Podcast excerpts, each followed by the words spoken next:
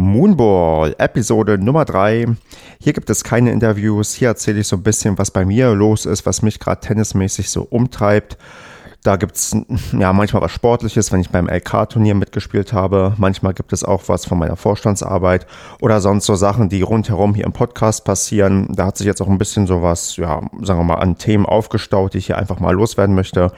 Und ja, da würde ich jetzt einfach mal loslegen.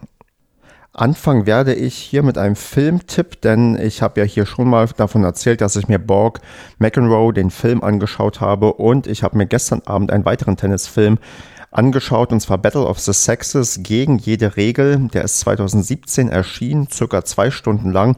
Und da wollte ich mal so meine Meinung ja zum Besten geben, da das doch auch einer der bekannteren Tennisfilme ist und würde erstmal damit anfangen, ja, mich darüber aufzuregen, was man sich beim Titel gedacht hat. Also Battle of the Sexes ist richtig, das hat ja einen historischen Hintergrund. Ich glaube, soweit ich das auch überblickt habe, hieß auch damals die Veranstaltung so, aber gegen jede Regel ist halt das Deutsche hinzugesponnene und da gibt eigentlich gar keinen Sinn. Also keine Ahnung, was man sich dabei gedacht hat. Sei es drum. Also ich habe den Film gestern gesehen. Es ist im Fokus Billie Jean King, die ja maßgeblich dafür verantwortlich war, dass die WTA gegründet wurde und dass Frauen im Tennis ja, annähernd gleichberechtigt bezahlt werden wie Männer, denn das war nicht immer so, dass da einigermaßen der ähm, ja, Gender Pay Gap klein war und sie da eine große Vorreiterrolle gespielt hat und in dem Film natürlich, da er in den 70ern spielt, die Emanzipation der Frau eine Rolle spielt, der Blick auf das Damentennis und so weiter, ein Einblick, den man natürlich in meinem Alter nicht unbedingt hat, weil man zu der Zeit noch nicht gelebt hat und ich auch nicht weiß, wie oder wusste, wie sich der Tennissport damals dargestellt hat und wie er sich danach entwickelt hat. Für mich war es dementsprechend, mh, sagen wir mal, sehr lehrreicher Film. Also wie das dann so ist, man guckt sich so einen Film an, guckt danach ein bisschen bei Wikipedia nach, ja, was sind da für Personen gewesen, was haben die für eine Rolle gespielt, was haben die tennismäßig erreicht, was hatten die für Karrieren und da ist insgesamt doch ein sehr, sehr guter Film gelungen, der das Tennisspiel gar nicht so im Fokus hat. Also das ist auch der Unterschied, glaube ich, zu Borg McEnroe, wo doch die Tennis, ja, Rivalität, das Tennisspiel auch mehr auch inszeniert wurde, auch mit, ja, auch filmisch quasi einige Szenen aus dem damaligen Match dargestellt wurden. Das ist hier zwar auch der Fall, aber nicht so sehr im Vordergrund. Nichtsdestotrotz ist das ein Film, der halt ein tolles Stück Zeitgeschichte absolut sehenswert zusammenfasst und ähm, das spiegelt sich auch wieder bei den, ja, bei der, sagen wir mal, Rezeption der, der, der Leute, die sich damit auskennen. Bei Rotten Tomatoes gibt's ähm, 86 Prozent positives ja, Feedback, also 86 Prozent der Kritiken, die dort gelistet sind, sind positiv. In der Internet Movie Database, die ja immer so ein bisschen Indikator dafür ist, wie ist eigentlich so der Allgemeingeschmack erreicht der Film, wie ich sagen würde, nur eine 6,7, denn ich finde, der war schon stärker. Also vielleicht liegt es auch daran, dass ich für Tennis natürlich mehr zu begeistern bin, aber da würde der bei mir auf jeden Fall irgendwas zwischen 7 und 8 bekommen. Genau will ich mich jetzt da nicht festlegen, aber der Film ist, glaube ich, für Tennisfans, ich denke mal, ja, doch ein Muss. Also den muss man sich mal angeschaut haben. Wie gesagt, den kann man sich in den zwei Stunden auch ganz gut weggucken. Ich finde, zwei Stunden ist immer so die Grenze für einen Film, aber das ist so eine persönliche Vorliebe, dass ich lieber doch so anderthalbstündige Filme mag und nicht, ja, welche mit Überlänge. Aber da kriegen die eigentlich alles recht gut unter und ja, wie gesagt, es ist super gelungen und sollte man sich anschauen, damit man auch vielleicht ähm, das Thema Damen- und Herren-Tennis versteht und sich auch wundert, warum gibt es eigentlich eine WTA und eine ATP und nicht irgendwie beide so von Natur aus irgendwie zusammen sind. Da erfährt man dann in diesem Film ein wenig mehr dazu.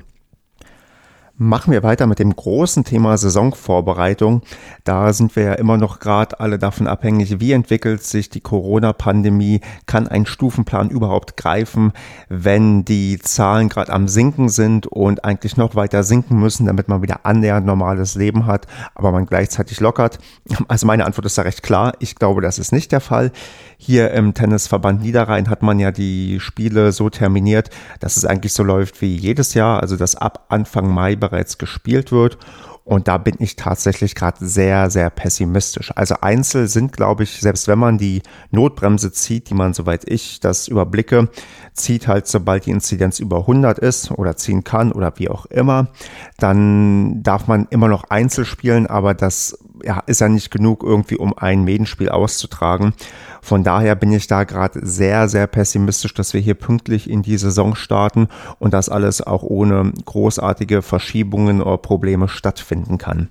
Also das, das, das ärgert mich tatsächlich auch ein bisschen, dass quasi auf der großen politischen Ebene da eigentlich ein Konzept gewählt wurde, was in meinen Augen gar nicht funktionieren kann und man eigentlich die Zahlen viel, viel hätte weiter runterdrücken müssen, damit man dann einigermaßen lockern kann und die Zahlen halt nicht wieder hochschießen. Aber gut, das ist, glaube ich, hier nicht unbedingt das Thema. Ich konnte da, glaube ich, auch sehr, sehr lange drüber referieren, da ich mir ja als Mathematiker Zahlen doch sehr, sehr gerne anschaue und die analysiere.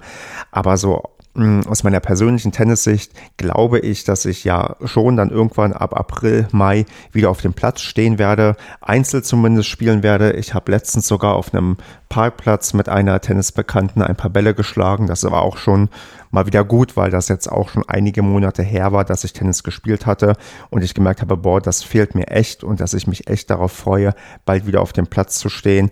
Aber ob da wirklich tatsächlich Medenspiele pünktlich anfangen, da habe ich so meine Zweifel. Warum ich das ähm, auch besonders schade finde, ist, ich habe mir halt viel vorgenommen. Also natürlich möchte ich die neue ja, LK-Einstufung, das neue LK-System erforschen und gucken, wie sich das auswirkt, wenn ich einige Spiele auch hoffentlich gewinne. Und ich bin bei uns halt jetzt auch in der Herrenmannschaft an sieben gemeldet. Das ist eine Sechser-Mannschaft. An sieben bin ich, ja, also ich bin nicht der siebtstärkste. Also da gibt's auch noch ein paar Jugendliche, die nachkommen, wo ich nicht unbedingt weiß, ob ich die besiegen würde. Aber ich werde da meine Einsätze bekommen, weil wir nicht nur in der Bezirksklasse B gemeldet sind, sondern auch im Pokal und dann dementsprechend dann auch ein bisschen rotiert werden wird, so wie ich das zumindest sehe und ich auf jeden Fall da meine Chance bekomme, auch ein paar ja ein paar Matches ähm, auf Medenspielebene auszutragen und ich da schon dann irgendwie für mich einen Anspruch habe, da ein bisschen was zu holen, damit man sich auch wieder ja, ein Stück weit verbessern kann, auch selbst merkt, dass man noch in der Lage ist, irgendwie Tennis zu spielen und zu gewinnen. Aber das ist jetzt ja wahrscheinlich etwas aufgeschoben dass Einzel erlaubt sind, ja, hält ja vielleicht nicht Turnierveranstalter davon ab, Turniere zu veranstalten. Das ist vielleicht noch eine andere Chance. Also ich werde in jedem Fall in dieser Saison im Moonball-Format auch wieder ein paar LK-Turniere besprechen, wo ich dabei war. Auch Main-Spiele, wenn sie nicht stattfinden. Aber aktuell ist es bei mir eher so, dass ich befürchte, dass das noch ein bisschen dauert, dass ich mir hier so ein paar andere Themen suchen muss, über die ich referieren kann. Aber da wird noch was kommen. Also da bin ich dann irgendwann doch optimistisch, dass wir das dann irgendwie machen dürfen, dass wir vielleicht wieder so einen halbwegs normalen Sommer haben, wie in der letzten Saison. Da war das nämlich auch so, dass man dann eigentlich ja fast gar nicht mehr gemerkt hat, dass Corona war, weil man sich im Freien bewegt hat, weil Turniere stattgefunden haben. Und darauf baue ich, dass das vielleicht jetzt auch passiert.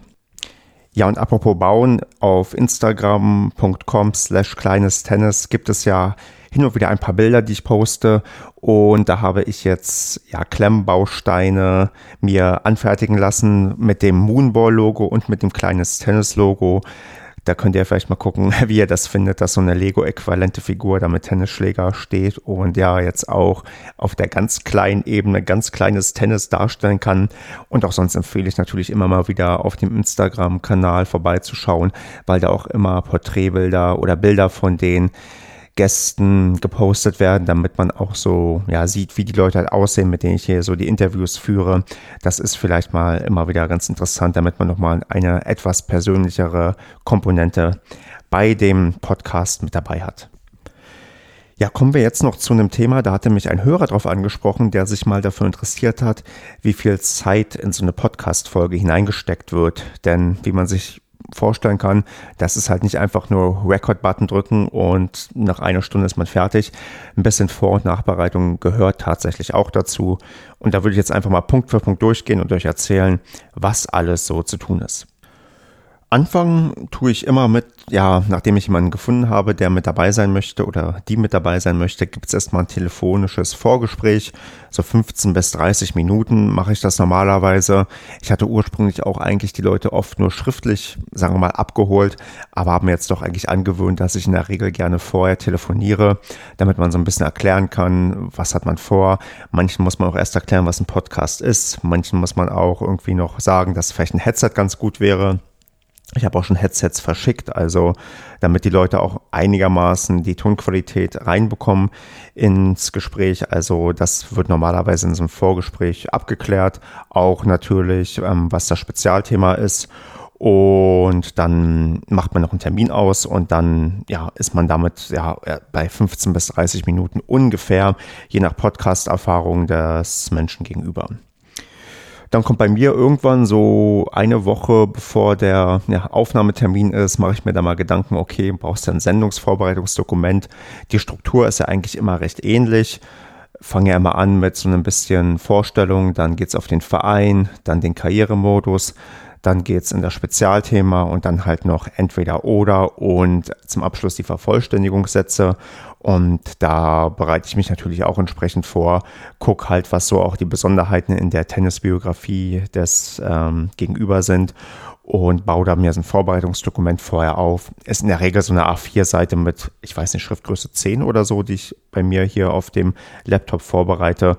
Und damit ich genug Material habe, um das abzuarbeiten, das dauert dann auch, ja, halbe bis eine Stunde, wenn ich mir viel Zeit nehme oder auch Leute ganz viel Material irgendwie gefühlt äh, mir mitgeben. Also wenn ich merke, okay, die Menschen sind besonders interessant beim Thema Tennis, dann ist ein Vorbereitungsdokument auch mal länger und man verbringt mehr Zeit mit der Vorbereitung, aber so ungefähr hält sich das im Rahmen und dann, ja, geht es auch schon so weit, dass dann irgendwann das Gespräch stattfindet.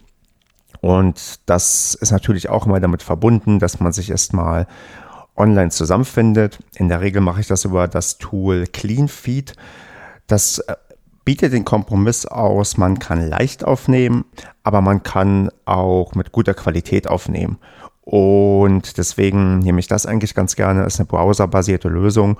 Und da macht man aber, wenn man sich dann zusammenschaltet, auch erstmal einen Technikcheck und redet sich ein bisschen warm, weil jeder ist vor so einer Aufnahme so ein bisschen nervös. Also auch ich bin davor nervös und ein bisschen angespannt, um halt ein bisschen locker zu werden. Quatscht man vorher ein bisschen, dann nimmt man irgendwann dann das Gespräch auf und hat noch ein kleines Nachgespräch und dann gehen auch oft so, wenn die Folge, na, sagen wir mal, eine Stunde lang ist, was am Ende dabei herauskommt, ist die Aufnahme doch eher so anderthalb Stunden lang, vielleicht eine Stunde 15.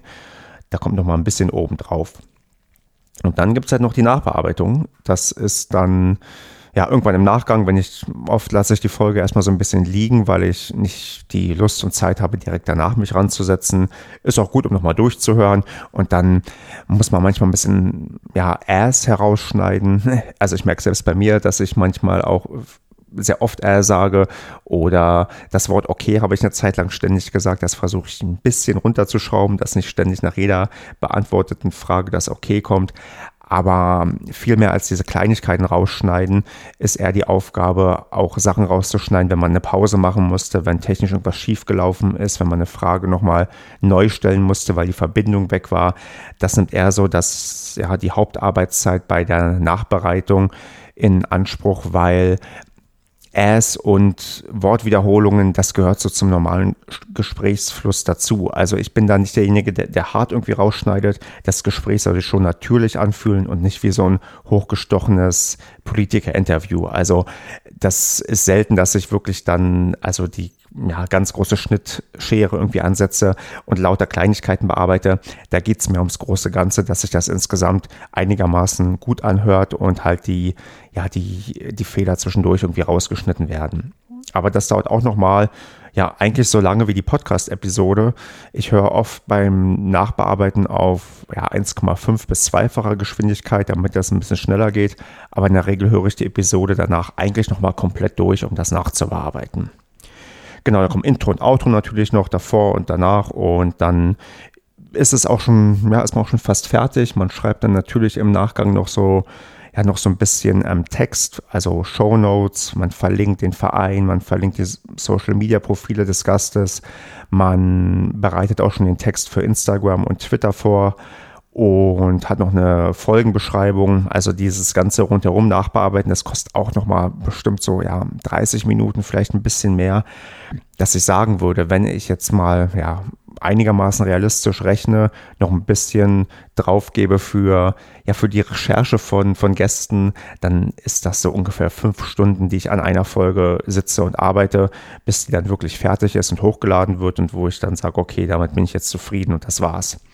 Das ist natürlich bei Moonball nicht der Fall. Da mache ich mir vorher so ein paar Gedanken und je nachdem, wie sehr ich mich vorbereite, spreche ich spontan einfach nur was runter oder auch mal ein bisschen länger. Aber das, ähm, ja, das ähm, dauert keine fünf Stunden, was ich hier jetzt hier eingesprochen habe.